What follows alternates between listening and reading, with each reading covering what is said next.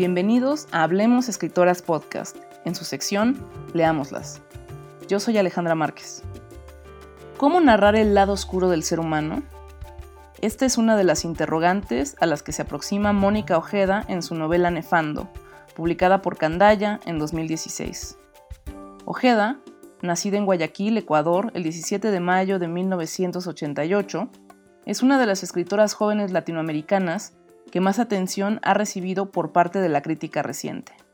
Ha publicado tres novelas, La desfiguración Silva, Premio Alba Narrativa 2014, Nefando, Candaya 2016 y Mandíbula, Candaya 2018. Sus cuentos han sido reunidos en los textos Emergencias, 12 cuentos iberoamericanos, Candaya 2014 y Caninos, Editorial Turbina 2017. Además de ser narradora, también es poeta. Publicó en 2015 la colección El ciclo de las piedras, Rastro de la iguana, y ha sido galardonada con premios como el Premio Alba Narrativa en 2014 y el Next Generation Prize del Prince Claus Fund en 2019. En 2017 fue seleccionada para la lista Bogotá 39 como una de las escritoras más importantes en América Latina de menos de 40 años de edad. Nefando su segunda novela, vuelve a tomar un papel importante con la publicación de Mandíbula para demostrar que esta escritora no es lectura fácil y que sus obras exigen estar preparado para verse sobrecogido y enfrentarse a temas complejos e imágenes que difícilmente puede uno sacarse de la cabeza. La obra se centra en el tema del abuso sexual, la pornografía infantil y la delgada línea que une y divide deseo y violencia dentro de los lugares más recónditos y terroríficos del ser humano. Con gran maestría, Ojeda ofrece un descenso a los infiernos a través de los horrores que pululan por la Deep Web, la zona prohibida del Internet, donde es posible encontrar las expresiones más siniestras de la naturaleza humana, donde nos hace mirarnos al espejo para indagar sobre nuestra propia humanidad y sobre los monstruos que no existen, porque tal vez los monstruos somos nosotros mismos. La trama se centra en seis personajes. Los hermanos ecuatorianos Irene, Cecilia y Emilio Terán, los mexicanos Kiki Ortega e Iván Herrera, y el Cuco Martínez, un hacker español. Todos ellos comparten un departamento en Barcelona. La historia inicia cuando Cuco, a petición de los hermanos Terán, desarrolla un juego de computadora llamado Nefando, que por su contenido pornográfico y violento es retirado del Internet por la policía. Esto despierta el interés de uno de los personajes, cuyo nombre y ocupación jamás son revelados, quien se encarga de entrevistar a varios de los protagonistas para comprender las razones detrás de su creación. De la mano de este personaje, el lector va poco a poco descubriendo cómo funciona y cuáles son los motivos ocultos de sus creadores. Son los sueños de Kiki por escribir una novela pornográfica, cuyos fragmentos se intercalan a lo largo del libro. Es el conflicto de Iván y su constante lucha con su propio deseo homosexual y su disforia de género.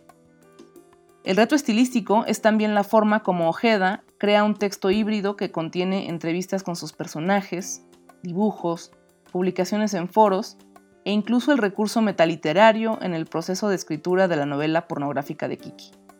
Para retomar el concepto de decir lo indecible, la novela plantea la necesidad de encontrar las palabras y la manera de contar aquello que como sociedad no queremos ver, tal vez por parecernos demasiado siniestro o porque es muy cómodo ignorarlo.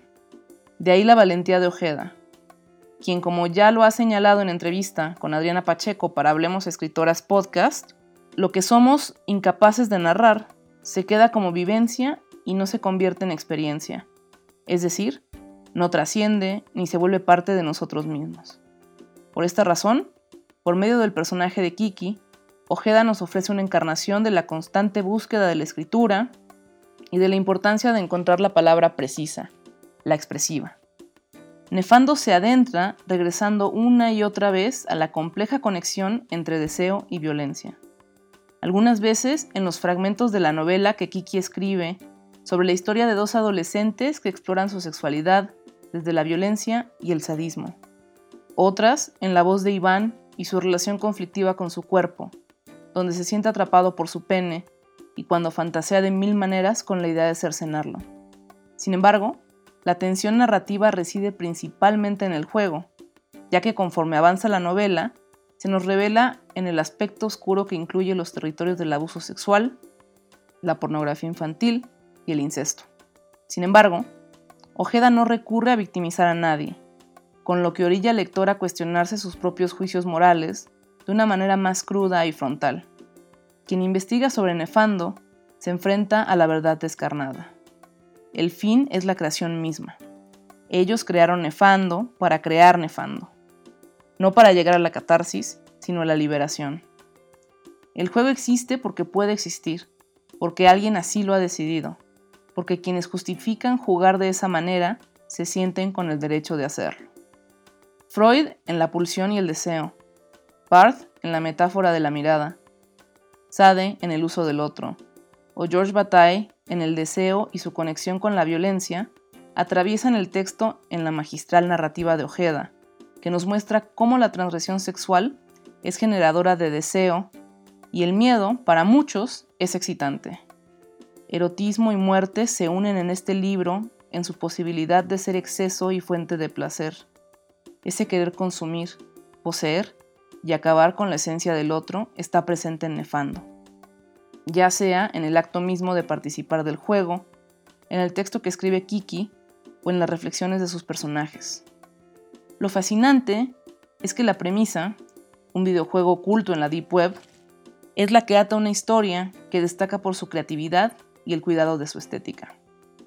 Así, Nefando es, sin lugar a dudas, una obra que invita a su lector no solo a pensar en los múltiples temas que aborda, sino también a confrontarse con la oscuridad humana, con los sentimientos que desatan el horror y el miedo, con los lugares del no retorno donde el cuerpo del otro es solo un objeto que se utiliza sin cuestionamiento alguno.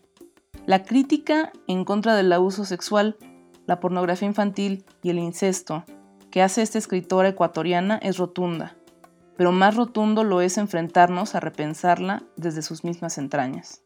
Aceptemos el reto que nos presenta leer este imperdible libro que se atreve a decir lo indecible y que demuestra por qué Mónica Ojeda es considerada una de las escritoras más relevantes del momento a nivel internacional.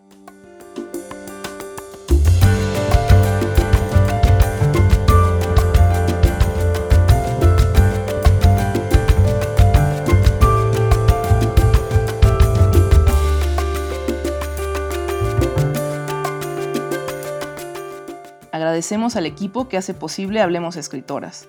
Se despide de ustedes Alejandra Márquez. Hasta el próximo libro.